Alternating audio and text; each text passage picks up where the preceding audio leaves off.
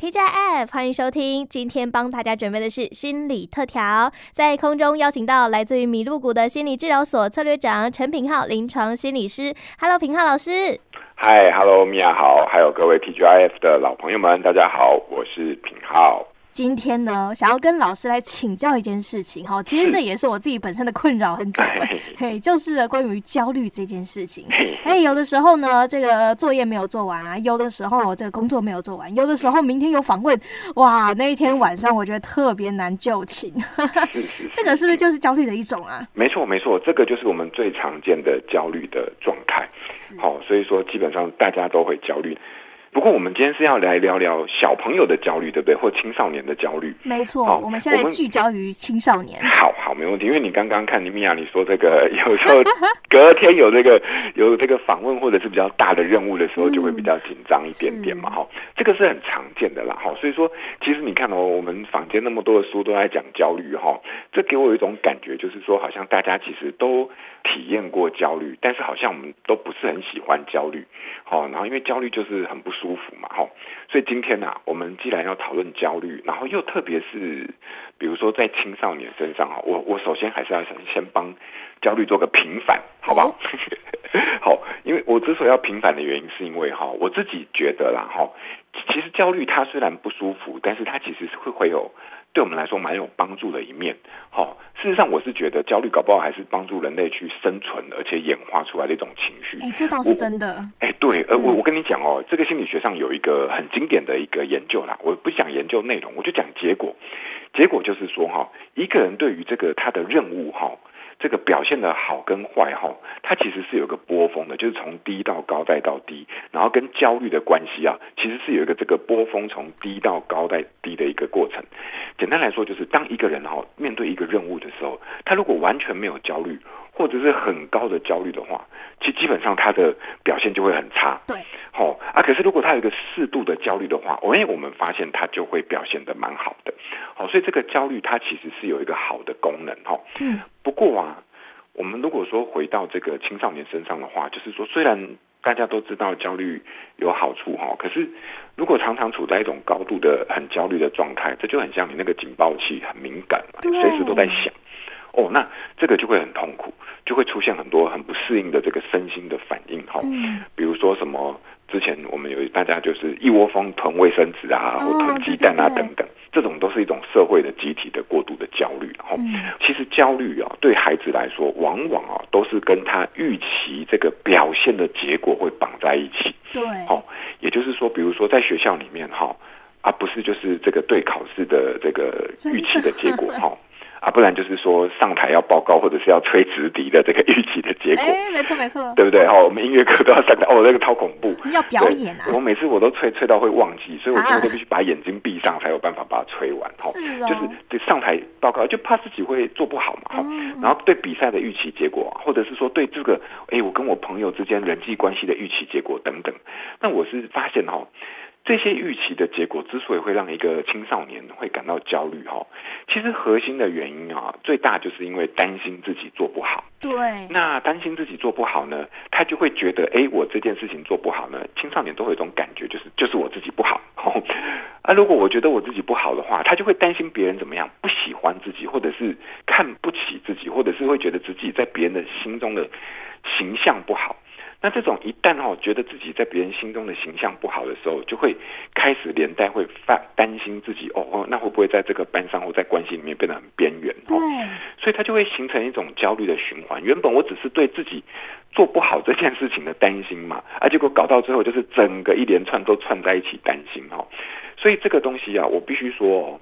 呃，我自己的经验是哈，青少年常常都会有这样的焦虑，嗯，常常都会因为担心自己做不好而引发的蛮大的一个焦虑。我必须说，这个在我的观察里面，其实是非常正常的一个现象。嗯，啊，这个背后其实是有一个蛮底层而且核心的原因，就是因为因为青少年这个阶段呢、哦，他不管是国中也好，高中也好，甚至到大学的前期哈、哦，嗯、这个过程当中，在心理学上，他就是有一个过阶段，就是在寻求对于自己的一个认同跟认识的，没错。哦，所以他常常哦，这种认同还没有很稳定之前哦，比如说自我认同没有很稳定之前，我跟你说哇，青少年都是处在一种会一种无以明知的对自己怀疑自己 能力怀疑的阶段，对，你怎么肯定他或赞美他哦，他都会跟你说好好好，知道了哈，可能心情好一点，可是没多久之后又给你在那边哦，就是觉得自己做不到，而这个东西是一个青少年非常常见的一个现象，而且是很正常的，所以说在这种状况底下哈，呃，会很容易焦虑，很合理。所以在这边我们可以理解到，哎，这个年纪里面该有的一种普遍性的焦虑，嗯，啊，那当然还有另外一种，就是它是特质的，也就是说，我、哦、他天生就是很容易紧张，嘿，好，那这个也是很正常的。对，我跟你说，不管是这种，哎，整个这个世代这个阶段里面的一般性的焦虑，对自己表现不好的焦虑，或者是很容易本人天生就焦虑的孩子，哈，在面对这些孩子的时候，我我是有几个原则啦。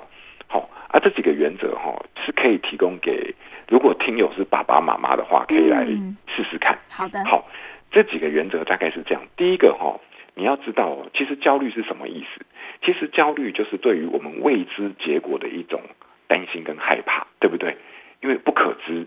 哦，所以说我就失去对这种结果的控制感。因为如果你要是告诉我说，好了，我这次考试一定会考九十分或者是零分的话，不管怎么样，好，九十分跟零分，我都是至少知道结果嘛，对不对？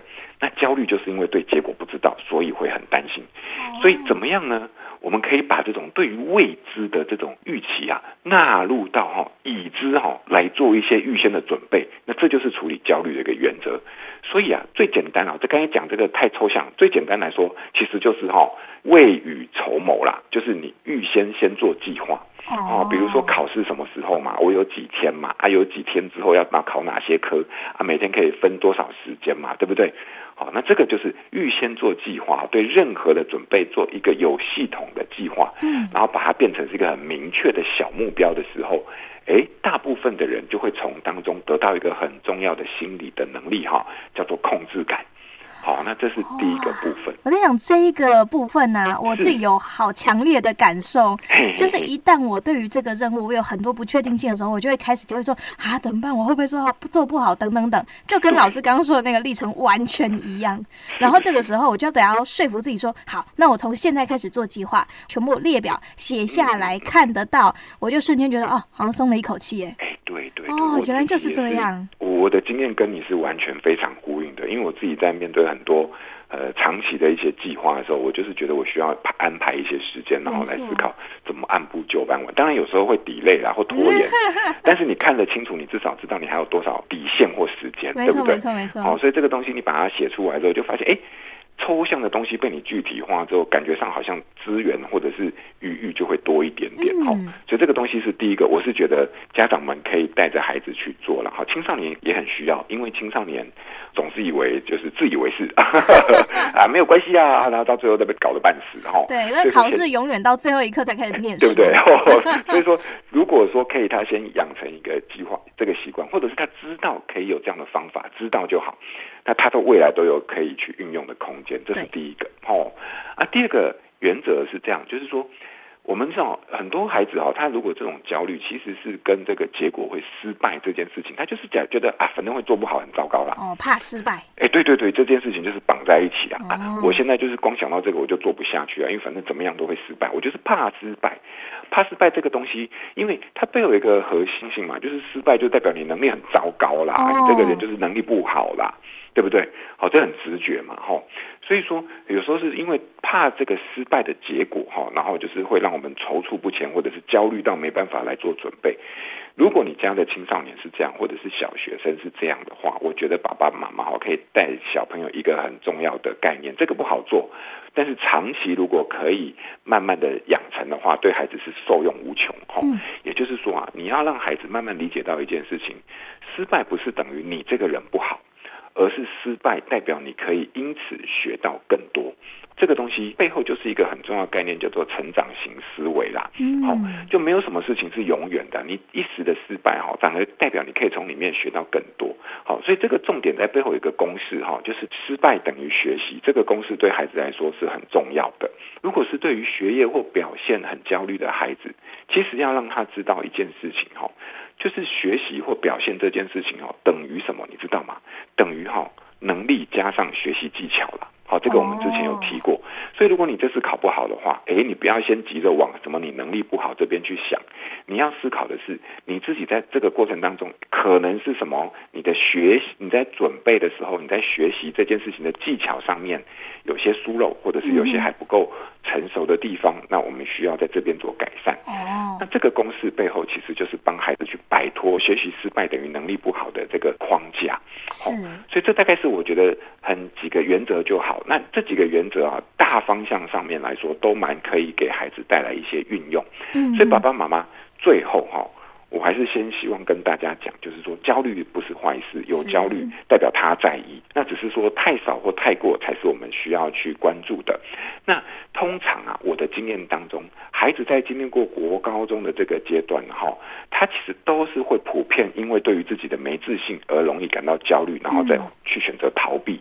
但是呢，如果他会焦虑，这 OK 的。我们发现其实他随着年纪越大，他其实是慢慢的越来越可以在这种焦虑的经验。当中哈，去摸索出他自己应对这种焦虑的一种有意义的或者有功能性的能力啊。没错，所以一辈子来说，焦虑都还是会在。但是呢，随着这个年纪越大，经验越多哈，探索越丰富哈，他就越能够去应付这种焦虑的困扰。更重要的是，在孩子因为在意而焦虑而担心自己考不好的预期的这种心理的时候呢，最重要的事情是我们必须让孩子还是能够知道，他其实是很棒的。有能力的，好，那他可以做一些预先的准备。而失败这件事情，不是因为他这个人不好，而是因为他要从失败当中试着学习更多。好，这个是我觉得很重要的一个面对焦虑的态度。老师刚刚讲到的那个第二点呢、啊，刚好让我想起来，我最近有看到一个影片，就是一个妈妈妈在教育女儿的影片。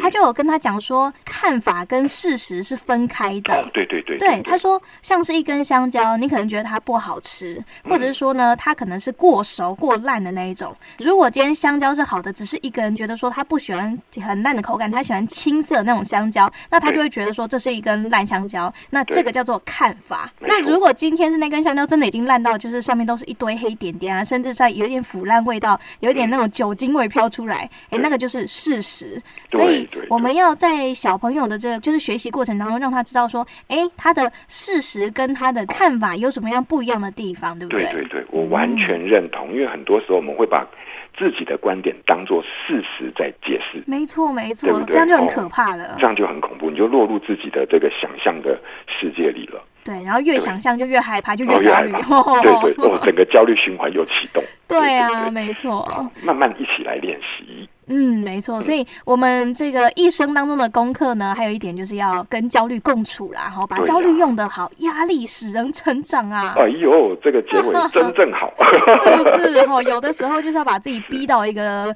呃无法再逼的境界的时候，你就会发现说啊，原来我这么厉害啊，原来我做得到啊。对，真的，真的，这个是一个很重要的部分。有时候就是当你跳过去那个坎的时候，你发现啊，那个坎后面真的就是一望无际，或者是说呃非常的广广。阔，没错。当你过了之后，就觉得哎呀，其实也没有什么嘛。真的。然后你就更上一层楼哈，就是脚就更长，可以跨更高的坎。对，对，真的也真的。我觉得经验当中，就是一旦你跨过那个坎之后，你就会觉得，哎，我的我的步伐其实可以跨得更大。嗯好，那我觉得孩子真的是很多时候都是在这样的一一点一滴的慢慢累积当中，他就是逐步的成长。所以说，焦虑这件事情反而是一个燃料啦，就是让他之所以在意背后，他是有一个企图嘛。好，那看到这个企图，找到应对的方法，帮助他跨过这个门槛。哎，我觉得这个就是我们一起来面对焦虑的一个态度。好神奇哦，才十五分钟。我原本呢是很害怕焦虑的，被老师讲完之后，我觉得哎、欸，焦虑好像也不错呢。是啊，焦虑多好啊！我们来拥抱焦虑吧。